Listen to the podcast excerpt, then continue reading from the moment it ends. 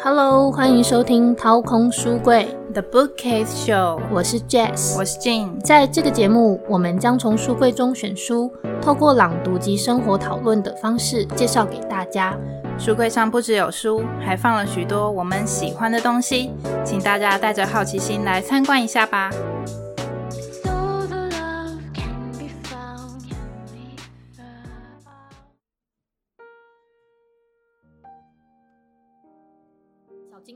有去过急诊室等待的相关经验吗？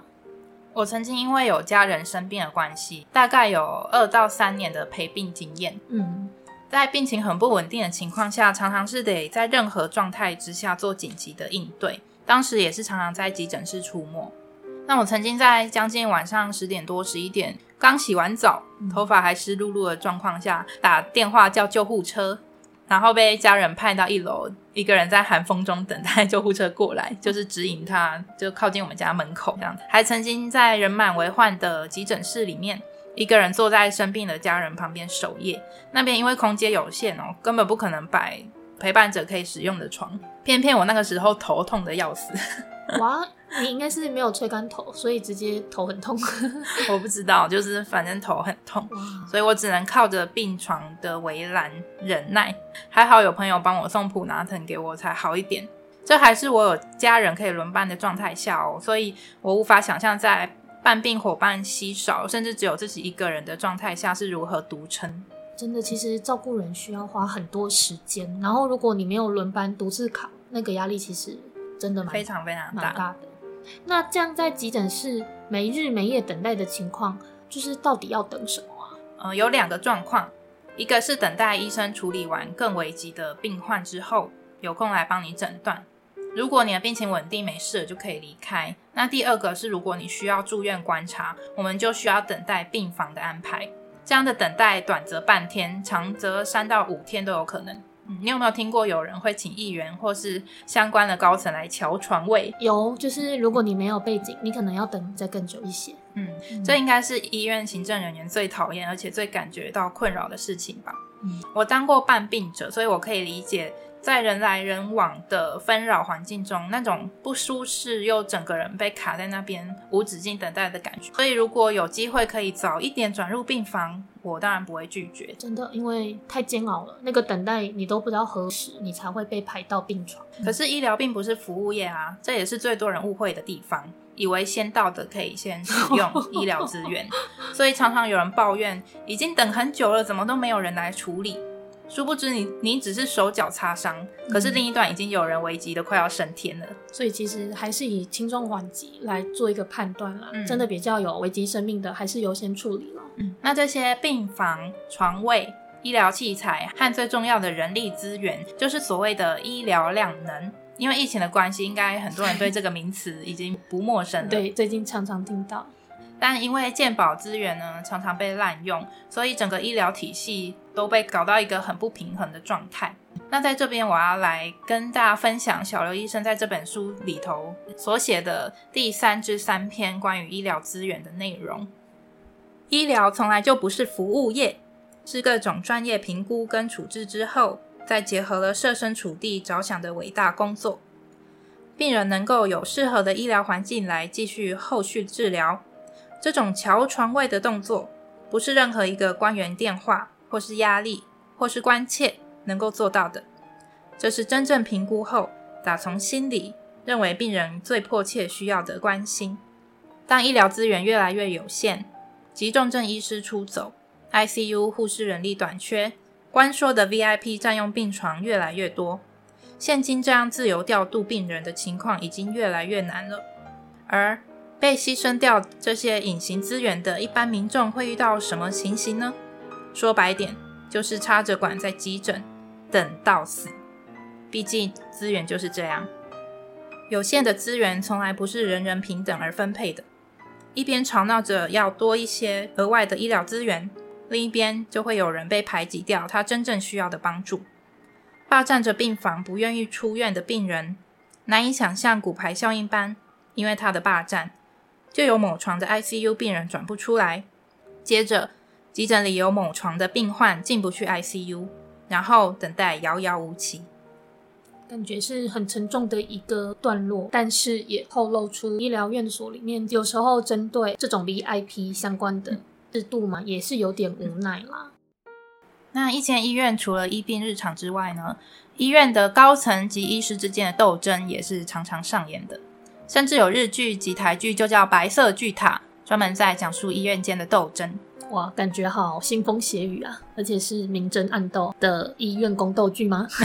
对，医院的宫斗剧。真的，一间医院一般能够正常运作，是医生间可以依紧急的状况，适时的去配合和支援嘛。那如果有医生不配合，很多事情只能卡在那边不动，没办法适时的解围。若不小心产生主治医生间的嫌隙，对于科内的气氛更是大受影响。那最苦的就是下面的医生啊。还有院内的评鉴跟关于钱与权力的一切，都是所有产生不公正与让人不服气的根源。里头有讲到哦，有一个超级适合外科的小天才学弟，嗯，他就是因为制度的关系而失望离开。过度的斗争只会造成科内的士气低落，造成人员的流失。最辛苦的只会是留下来的人。关于血汗医生的片段，我接着要分享第四至一篇。那时，小刘医生跟在别的医院工作的医师聊天。那别院的医生对于他们要长时间驻守在医院而感到嗤之以鼻。那个医生跟小刘医师说：“怎么可能？你是不会叫学弟们去做事吗？或者是拜托，我们医院下午就都没有刀了，你们是怎么可以忙到半夜啊？”我苦笑，B 院就是属于学弟人力极度缺乏的那种。越是资深，接近总医师，被评比是否能合格成为主治医师的关卡，就越是被压榨。事隔很久之后，回想起自身长年以来所受到的训练，就是累到没有多余的空闲，连睡觉都嫌不够，更不可能会去思考跟追求生活品质。飞行员有严格的出航时间限制，因为手握数十数百的生命权在，清醒的反应跟足够的睡眠是最基本的。然而，外科医师开刀呢？抗争了这么多年，总算出现所谓八八工时，但是距离劳基法的保障还很远很远。而且八八工时所庇护的资权住院医师，超出工时多余的工作该由谁做呢？就是各个更资深、已经在科内花了多少时间、牺牲多少睡眠的资深住院医师及年轻主治医师们来做事。还在挺着大肚子值班时。一开始是不以为苦的，除了因为够年轻，从我整个医学系的教育到医院内实习，所见识过科内的其他模范学长们都以身示范，这样撑过来。看着学长们开了一夜的刀，隔天仍然精神抖擞，我当时怀疑他们私底下偷偷打过兴奋剂。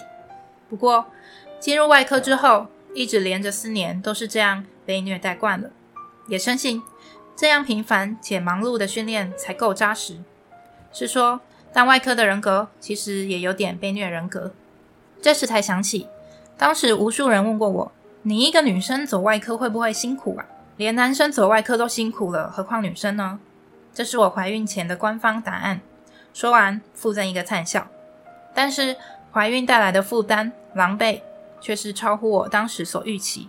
好，那小刘医师他其实，在成为一个母亲，就是在怀孕的过程之中，她的工时就是都很长。然后呢，她又要一直开刀。那比较严重的一次是她开刀开到一半的时候，她不小心被针扎。那当然，这样子就是可能会血液会感染到宝宝。那如果假设那个患者是有其他的疾病。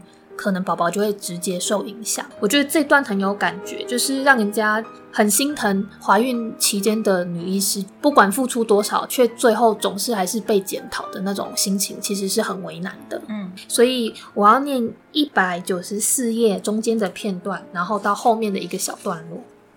我又困又倦，迟缓运作的脑袋还想说出声询问老万医师是否找人帮忙。说时迟，那时快。老万医师的刀片划破我的手套，整个乳白橡胶手套瞬间泛红。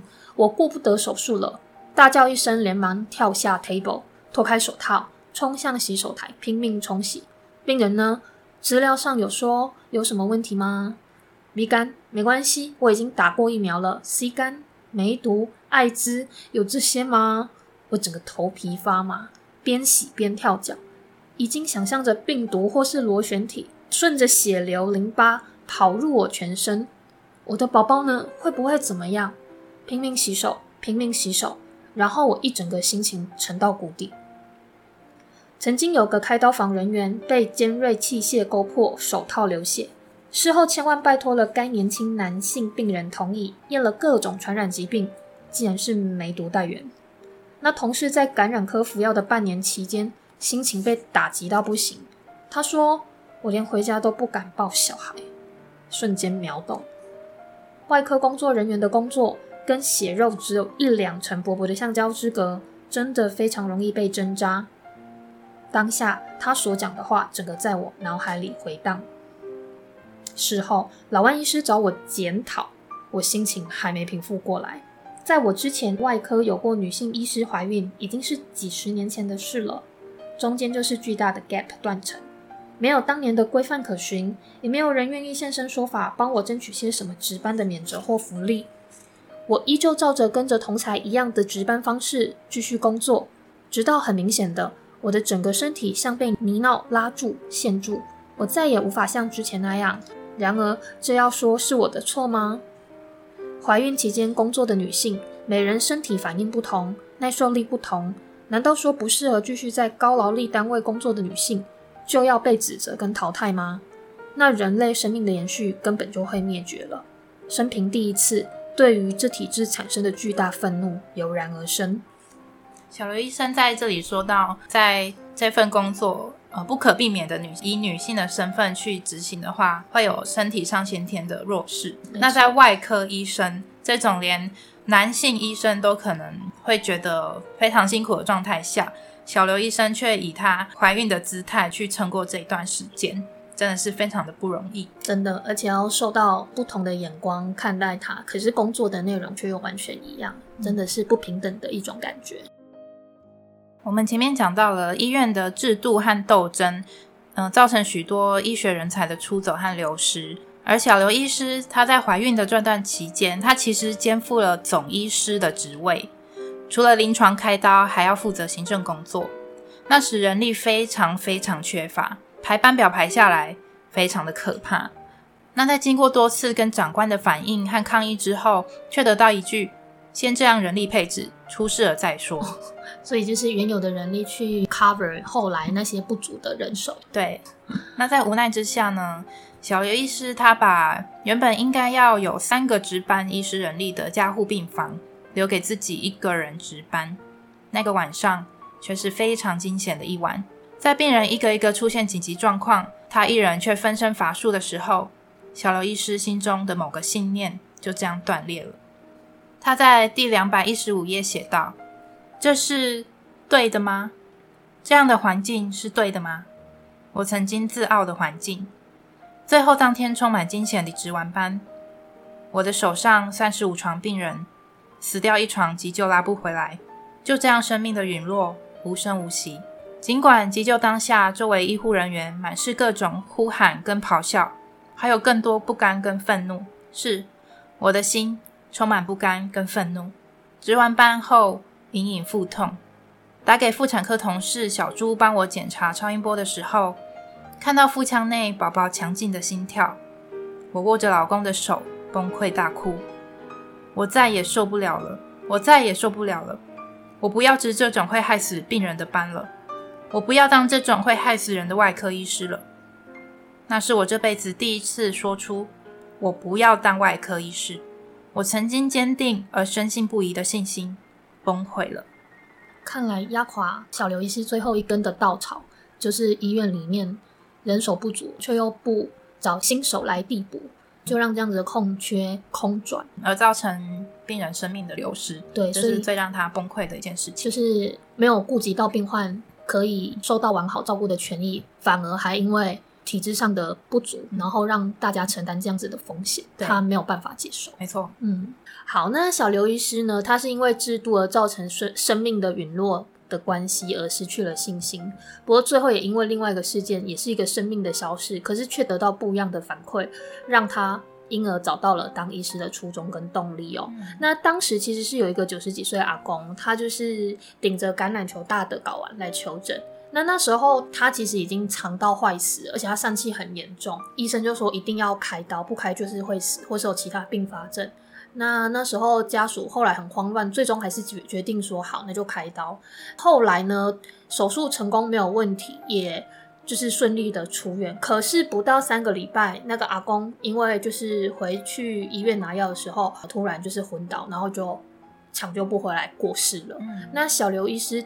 他的手术其实并没有问题，阿公其实是因为心肌梗塞过世的。那时候他走过去看那些家属的时候，他其实很紧张，他不知道该说什么，因为他很怕又是挨了一顿骂，嗯，觉得可能想说完蛋了，要被告了。对，因为他才送走他三个礼拜，然后他回来突然就昏倒，想说会不会是因为相关的，但其实完全没有关系，因为那时候阿公跟他家人说，其实在开完刀之后，他整个身体非常的舒适，他终于觉得他。可以好好的吃饭睡觉，他的生活好像恢复到以前的样子。那其实家人也都感觉得到，那时候他其实整个人就是气色也相对比较好。嗯，对，所以其实是非常感谢小刘医师的。那也因为就是小刘医师这样子被同理，也很被理解跟肯定之后，他才发现其实生命这种来来去去啊，就是只要每一次都是能被肯定的。被包容的、被理解的，其实这都是让他愿意支撑继续往前走。哪怕他觉得他只是一个小小小医师，但是他都仍然愿意，就是付出他可以做的努力去换回一条生命。呃，小刘医师在这个故事的后段，他有分享到，行医的每一天都在等着下一次被骂、被告，不再有对人的信任感。医者所作为何？不过，为人夺回一点身体的舒适权，在生命的大斧挥下之前，所有的时间都是借来的。医者只能帮忙拖延，争取尊严，尽力而为罢了。而我何其有幸，能够做上这份工作，遇上这样能体谅的家属，更甚至真的真的在最后不得不告别的时刻之前，尽绵薄之力而帮助到了病人。转身几乎就要热泪盈眶，这份感谢。及时温暖了我心中空出的缺，又恢复了跳动。这让我想到《机智医生生活》里头也有一句话，呃，里头身为主治医生的主角之一郑源跟住院医师说：“我们不能跟家属说我一定会把病人救回来，或者是这个病人救不回来了。我们只能跟家属说：‘崔松日他还给斯米达，我会尽力而为。’因为医术再高明的医生都有救不回的病人。”那遇到这样的事情，医生们也是很打击、很悲愤的，甚至会很自责。但其实该做的、能做的，医生们都做了。有时候，一个生命的复原或陨落，最终还是命运一个字。那医生这个职业呢，虽然听起来很风光体面，但若是不被理解，其实是很寂寞的。就算人是有热忱，可是制度不支援，工作条件太恶劣，人也是会被消磨的。好在小刘医师因为病患家属的理解，然后因而找回继续担任外科医师的力量。不管任何职业，只要能被理解、被谅解。其实就有他身为这个职位的价值了。嗯，那我们今天关于医生的长长的分享就到这里喽。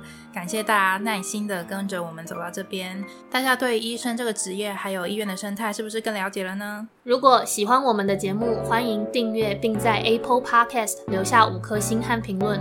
如果对于节目内容有任何的心得想分享，也可以在 FB、IG 留言及私讯。搜寻掏空书柜，或是到节目资讯栏点选连接就可以找到我们。欢迎随时留言哦！掏空书柜 The Bookcase Show，我们下次见，拜拜。